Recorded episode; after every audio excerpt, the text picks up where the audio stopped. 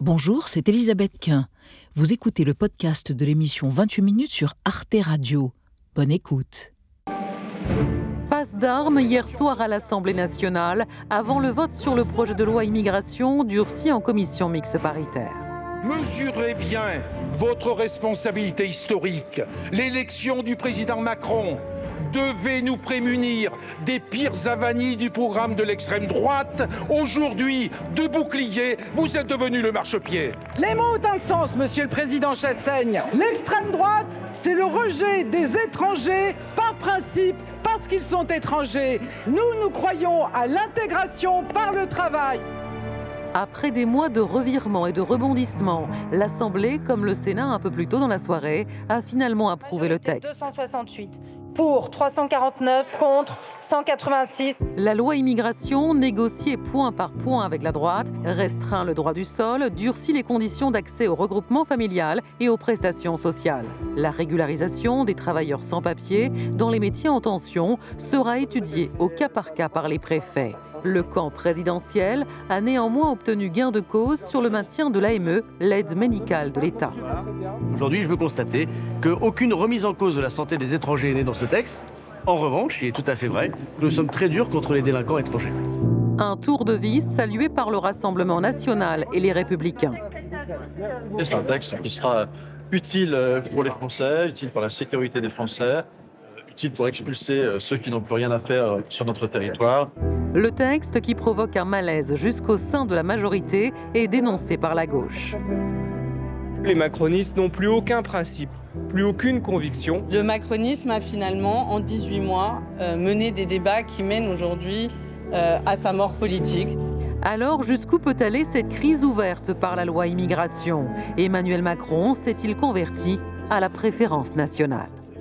On va voir ce qu'en pensent nos trois invités. Nicolas Pouvremonti, bonsoir. bonsoir. Monsieur, vous êtes cofondateur de l'Observatoire de l'immigration et de la démographie. Selon vous, cette loi immigration n'institue pas la préférence nationale car les prestations sociales seront versées sur des critères de résidence ou de durée de travail, mais pas sur le fondement de la nationalité. Il n'y a pas, selon vous, donc de rupture fondamentale. À côté de vous, Najat Vallaud-Belkacem, bonsoir. Vous êtes bonsoir. présidente de l'association France Terre d'Asile. Vous avez occupé plusieurs portefeuilles ministériels pendant le quinquennat de François Hollande, notamment celui de l'éducation nationale.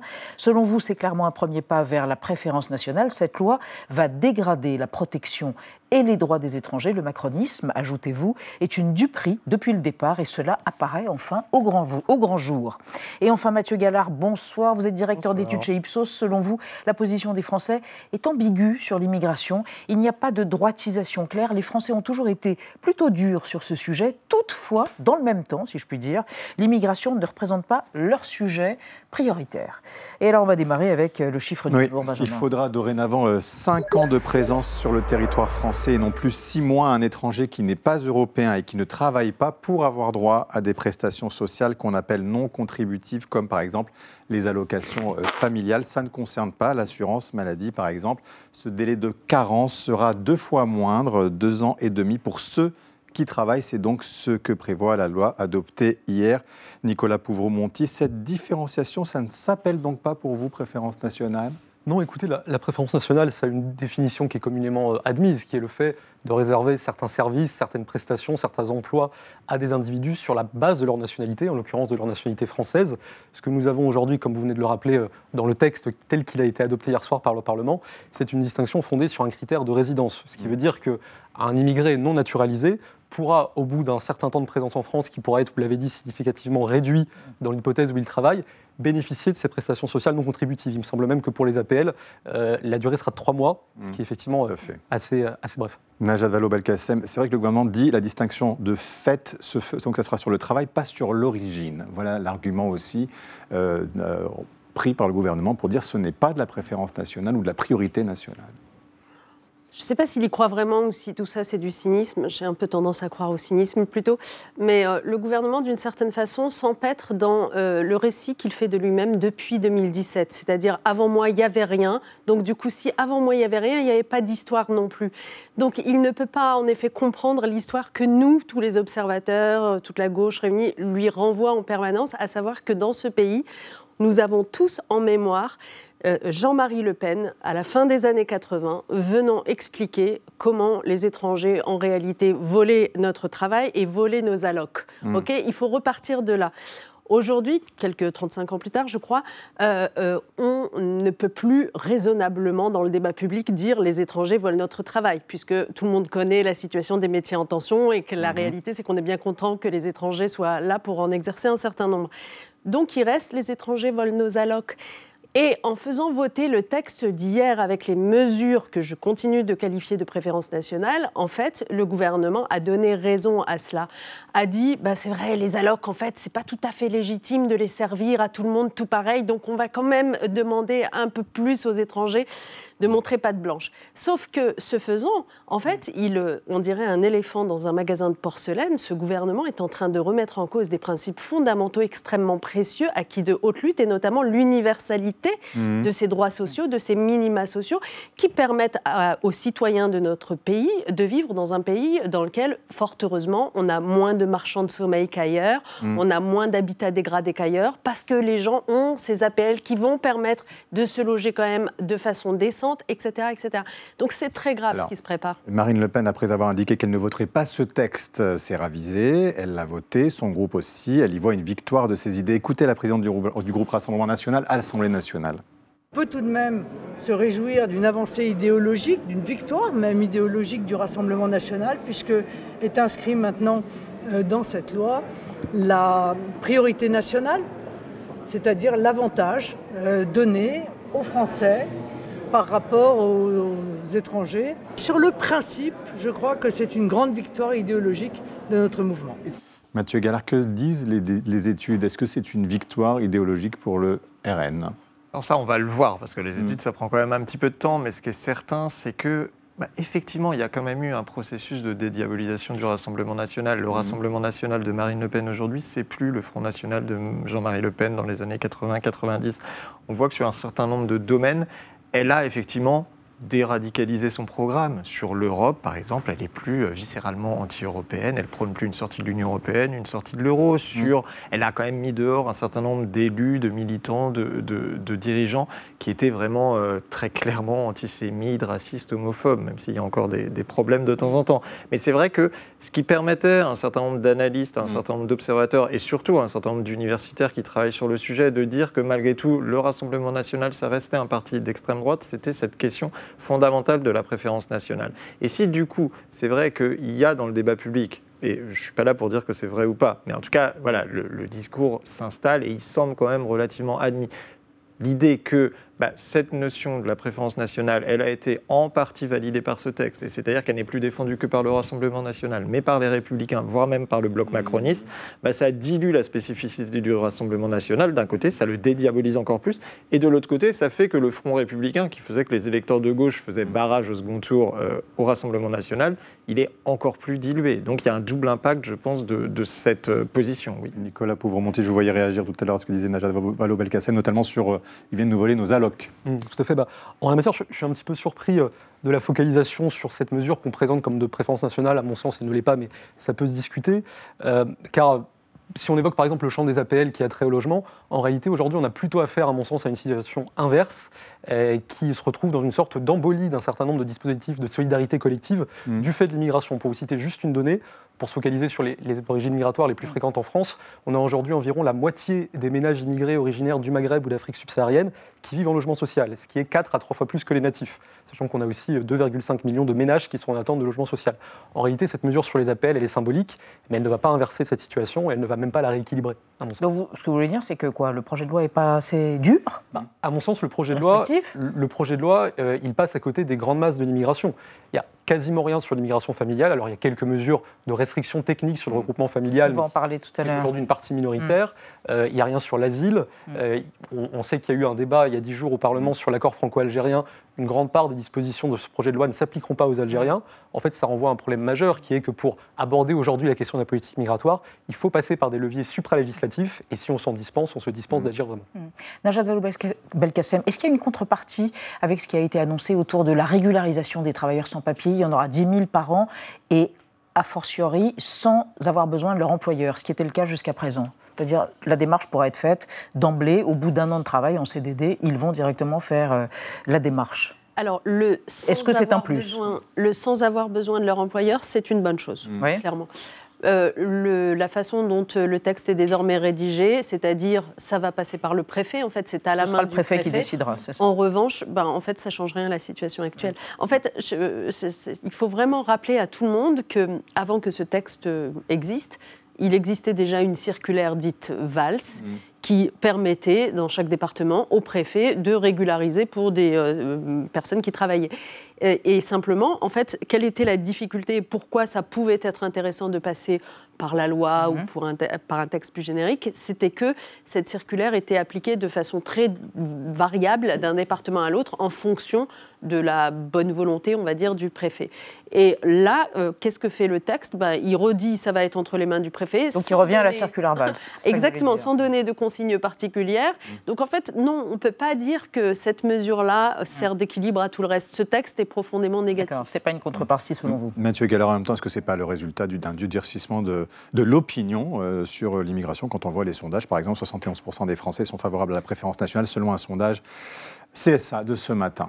Alors, euh, sur la préférence nationale, c'est très compliqué. C'est un type de sujet qui est un peu complexe et en fait, c'est très euh, sensible à la manière. dont globalement, au fil Non, des y a années. pas de. Alors, pour le coup, il n'y a pas de droitisation particulière. Je veux dire, dès Mhm. qu'on a fait des sondages sur ces questions migratoires, les Mhm. Français ont tout le temps été globalement opposés. Et c'est vrai que quand on aborde le sujet frontalement, on a 60-65% des Français qui nous disent oui, il y a trop d'immigrants en France, oui, il faudrait réduire l'immigration. Et ça s'articule autour de trois grandes dimensions, Mmh. qui est le lien entre l'immigration et l'insécurité, Mhm. le lien entre l'immigration et le sentiment de délitement des services publics, de la protection sociale, et le lien entre l'immigration et la montée euh, des communautarismes, de l'islamisme, pour le dire très clairement.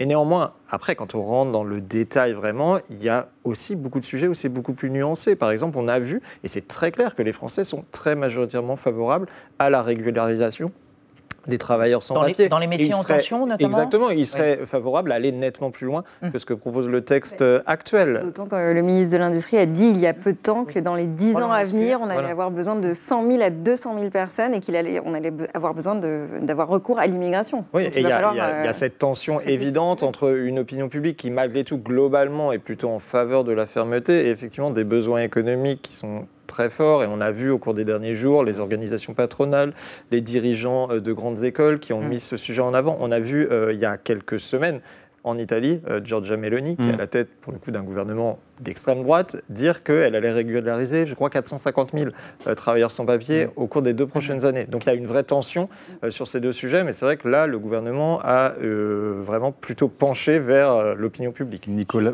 oui. Je peux juste rebondir là-dessus pour dire qu'il faudrait pas laisser croire que, euh, du coup, dans cette espèce d'ambivalence des Français, ça n'est que sur des raisons d'opportunisme économique. On, on va dire que les Français, du coup, penchent quand même positivement euh, sur la question de l'immigration. C'est aussi euh, quand ils sont en contact avec les Mm. personnes.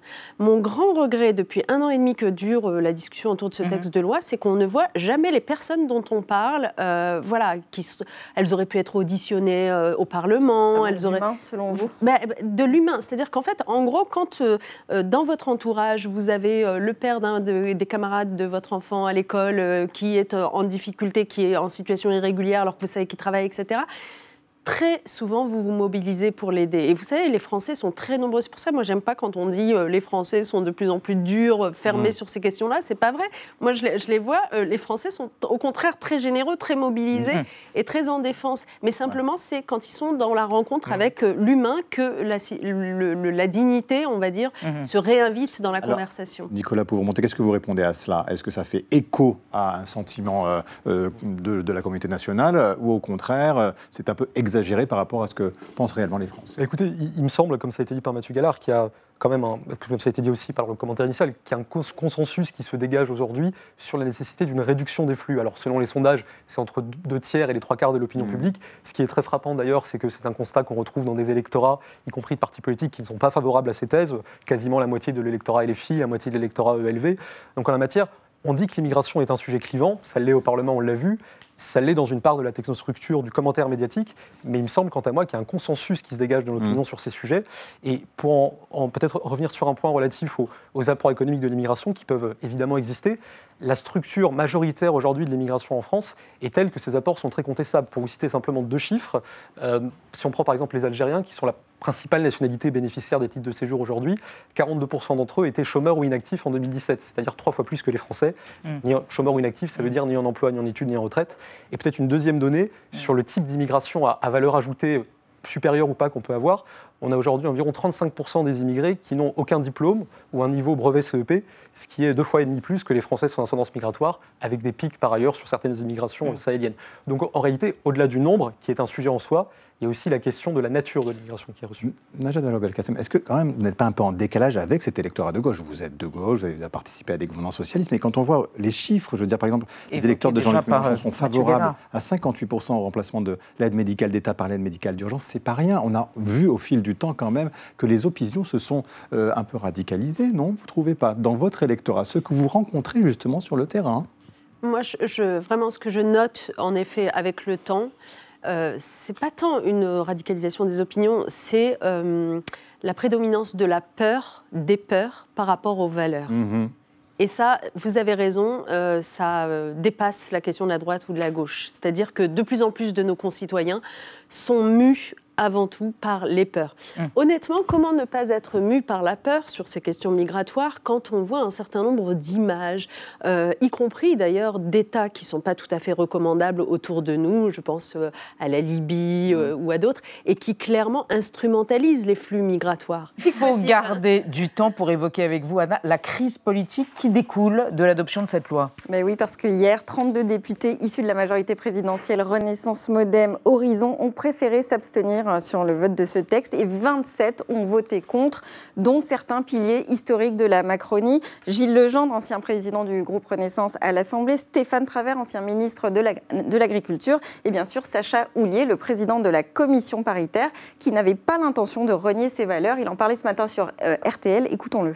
Je ne suis pas d'accord avec des mesures Pasqua ou des mesures Sarkozy que j'ai combattues toute ma vie politique. Et je pense que euh, d'autres comme moi peuvent avoir euh, ce matin ce sentiment de, de, de, gueule de bois, oui. Alors un sentiment de gueule de bois, euh, même pour ceux qui ont voté euh, pour le texte. La présidente de l'Assemblée nationale, euh, Yael Braun-Pivet, a admis ce matin être terriblement gênée par la question des prestations sociales. Et pourtant, avant le vote, eh bien, ils étaient nombreux à s'être mobilisés. Les jeunes de Macron avaient appelé ministres et parlementaires à ne pas soutenir un texte qualifié d'inacceptable, contraire aux valeurs et aux orientations de leur famille politique. Et puis au sein même du gouvernement, plusieurs ministres s'étaient prononcés contre le durcissement et la droitisation de ce texte.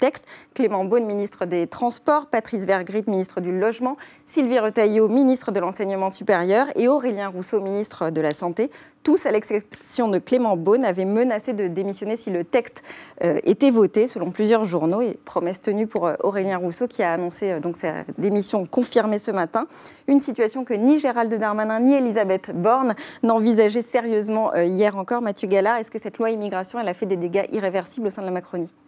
Irréversible, sincèrement, on va le voir, mais effectivement, c'est un tournant euh, majeur. Je pense que c'est un tournant dans ce quinquennat, mais c'est plus largement un tournant dans la présidence d'Emmanuel Macron, qui mm. durera dix ans, a priori.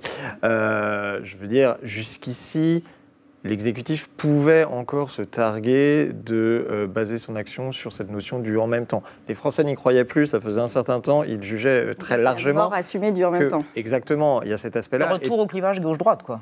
Oui, mais malgré tout, est-ce que le président de la République va l'assumer? Mm. Est-ce qu'il va essayer de former une coalition avec les Républicains? Il l'essaie depuis longtemps. Les Républicains ne le veulent pas et n'ont pas beaucoup d'intérêt. Et puis, il y a cette question, effectivement, de la naissance potentielle d'un groupe de frondeurs à l'intérieur de la Macronie mm. qui est euh, particulièrement ennuyeuse quand on est en contexte de majorité relative. Nicolas Pouvreau-Monti, vous attendez cette promesse du en même temps qui a été trahie?